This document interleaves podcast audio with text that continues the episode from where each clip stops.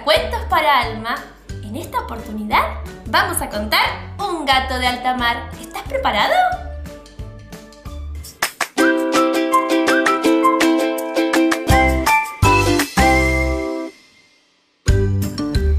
Vamos a escuchar este cuento de Guido Van Genetten y el texto de Mercedes Rodríguez, pero lo vamos a contar de dos versiones diferentes.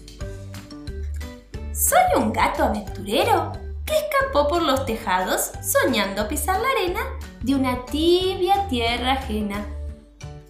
Pero me encontré en la esquina al pato de la vecina, que escapó de su laguna con ganas de hacer fortuna. Y pidió consejo a un loro atorrante y mal llevado, que le explicó que en el mar es muy fácil naufragar.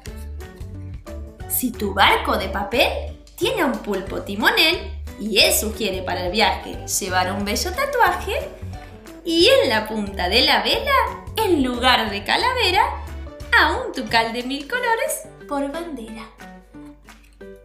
Ahora lo vamos a contar de otra forma muy divertida. Veo, veo. ¿Qué ves? Veo un gato. Este es un gato con orejas de trapo y la panza al revés se encontró en el camino con un pato llamado Miguel con el pico de papel. ¿Querés que te lo cuente otra vez? Esta es la historia de un gato con orejas de trapo y la panza al revés, que se encontró con un pato llamado Miguel con el pico de papel. Este pato se encontró con un ave que no podía volar como no podía volar, dijo, me voy a convertir en un calamar. Un calamar que le encantaba la música y especialmente el sonido de la campana. Cuando escuchaba tum, tum, tan, tan, se convertía en un tucán. ¿Lo escuchamos de nuevo?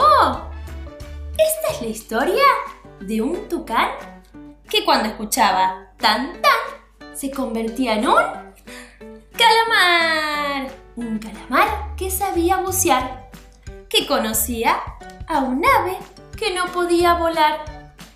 Esta ave se encontró con un pato, un pato con el pico de papel. Este pato, que era amigo de un gato, con las orejas de trapo y la panza al revés. ¿Querés que te lo cuente otra vez? Espero que te haya gustado este cuento y esta forma diferente de contarlo.